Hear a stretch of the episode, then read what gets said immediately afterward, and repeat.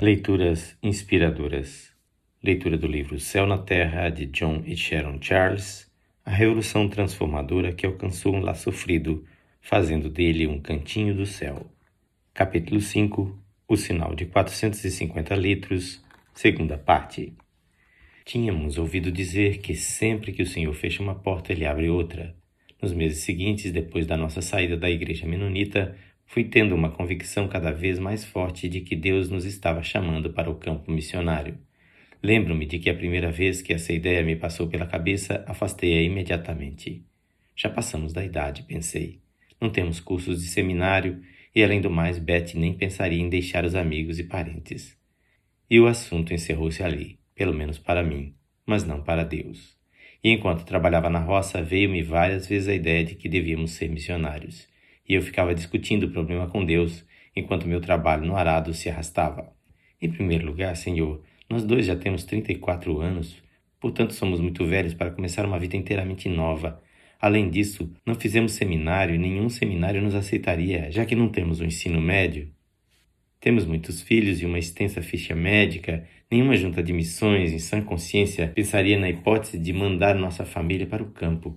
Ademais, Ainda tenho muitas dívidas a saldar e não pensaria em sair daqui deixando para trás uma lista de débitos. Nunca aprendemos a falar corretamente nem a nossa língua, e quanto mais a língua estrangeira. E afinal, Senhor, e para mim este era o argumento final, Betty não iria concordar com isso, tenho certeza absoluta. Eu me convencera de que o assunto estava encerrado, mas aquela sensação incômoda, insistente, continuava. Não conseguia descartar-me dela. Algumas semanas se passaram e continuávamos sempre atuantes ajudando as pessoas. Eu estava sempre dizendo para mim mesmo que já éramos missionários aqui nessa região da Pensilvânia. Não seria necessário que fôssemos para o estrangeiro, havia muita gente necessitada aqui mesmo.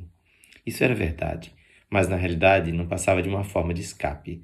Durante muitos dias fiquei com as palavras de um hino a me repassar na mente. Era um hino que eu mesmo fizera sob inspiração de Deus pouco depois que fora batizado com o Espírito Santo.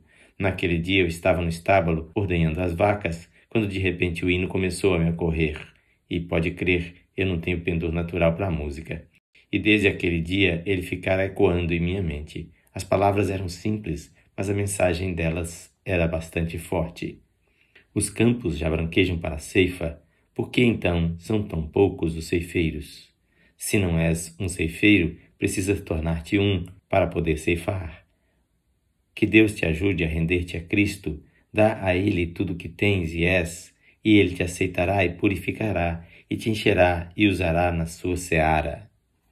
Será que Deus estava mesmo me chamando para ser ceifeiro dele em algum país distante?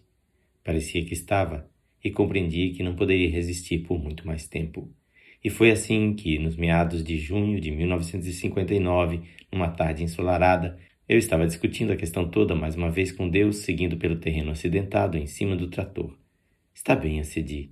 Acho que o senhor está dizendo que temos que ser missionários. Bom, senhor, realmente quero obedecer-lhe, aconteça o que acontecer. Portanto, se é isso que o senhor deseja, eu o farei. Mas o senhor sabe que terá de convencer Betty.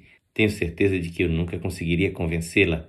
Aliás, acho que não vai ser fácil para o senhor também não, sem querer ofendê-lo, senhor mas acho que ela não vai aceitar a ideia. Mas vou confiar no Senhor, Pai, e agradeço-lhe por tudo isso. Na leitura de amanhã teremos a terceira parte deste capítulo. Quem faz esta leitura é seu amigo, pastor Edson Grando. Que o Senhor Jesus abençoe a sua vida com abundância.